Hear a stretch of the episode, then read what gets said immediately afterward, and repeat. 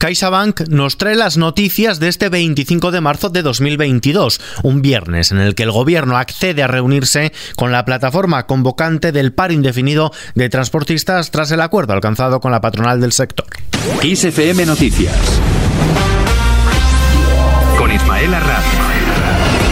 La plataforma de transportistas que convocó el paro indefinido hace 12 días ha logrado su objetivo de tener una reunión con la ministra de Transportes, Raquel Sánchez, después de congregar este viernes en Madrid en una manifestación a miles de personas. El encuentro que se lleva esta tarde genera expectación ya que la entidad rechaza de plano el acuerdo firmado de madrugada por el gobierno con otras asociaciones de transportistas por considerar que estas no representan a los trabajadores de base y amenazan con mantener indefinidamente una movilización que ya ha provocado problemas en la cadena de suministro por todo el país, a no ser que obtengan la garantía de que los transportistas al menos puedan cubrir lo que les cuesta trabajar. Manuel Hernández, presidente de la Plataforma Nacional por la Defensa del Transporte. Hay que escuchar al camionero y hay que arreglarle la vida al camionero, porque están abusando de nosotros estos grandes cargadores que sin camiones quieren vivir de nuestro trabajo.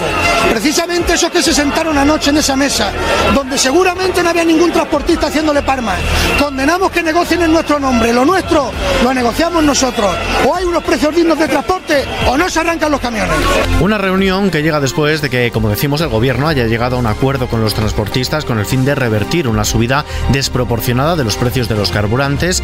Han anunciado un paquete con 30 medidas que supone un esfuerzo económico de más de mil millones de euros. Entre ellas destacan un descuento de 20 céntimos por litro en combustible. Raquel Sánchez, ministra de Transportes.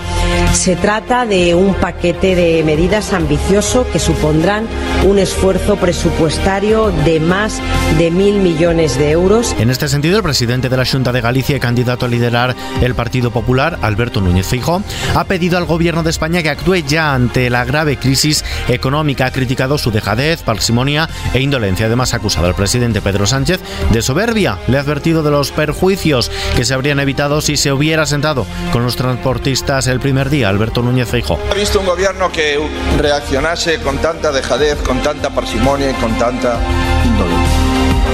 Ser presidente del gobierno no es tener un Falcon, ni tener centenares de asesores, ni tener servicio de maquillaje, ni darse una gira por Europa, ni una serie de televisión. Ser presidente del gobierno es desgastarse para que no se desgaste tu país. Ser presidente del gobierno es liderar las soluciones cuando hay un conflicto en tu país. En Bruselas, los líderes de la Unión Europea están enrocados en un intenso debate sobre los precios de la electricidad en el que los dos países más reacios a adoptar las medidas defendidas por España para intervenir temporalmente el mercado, como son los Países Bajos o Alemania, siguen convencidos de que no son las adecuadas. Los líderes de la Unión Europea se han abierto a un compromiso para rebajar el precio de la luz antes de un debate en el que España reclama decisiones en firme para atajar la escalada del precio de la electricidad. Los 27 comparten el diagnóstico sobre el problema que representa, pero genera más dudas sobre las posibles implicaciones de propuestas como fijar un límite a los precios. Una negociación tensa que ha llevado a Pedro Sánchez a levantarse de la mesa y forzar un receso. El presidente del gobierno ha forzado un parón en esta reunión tras mostrar su enfado por filtraciones de la cumbre en la que se le acusa de estar dispuesto a vetar sus conclusiones.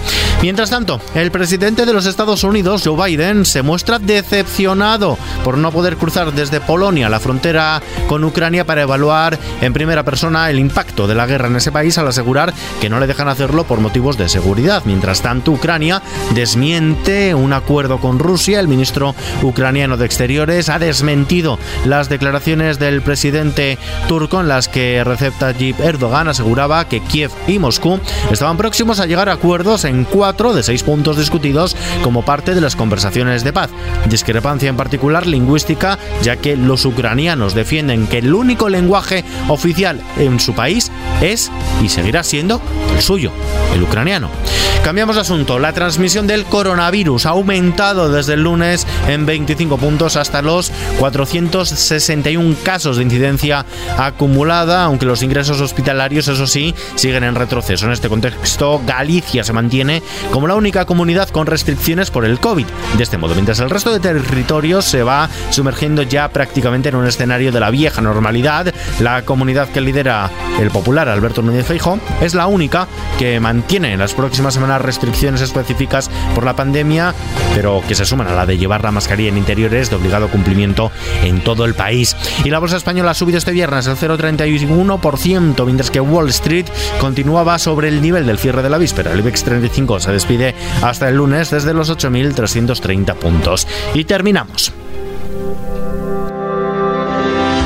La luz de tu mira, tu hermoso caminar es Ed Sheeran cantando en castellano.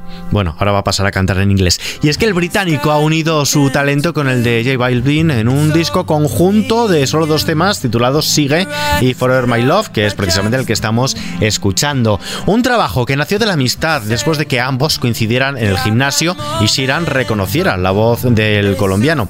Ambos temas se pueden escuchar en nuestra web en xfm.es. No soy perfecto, pero...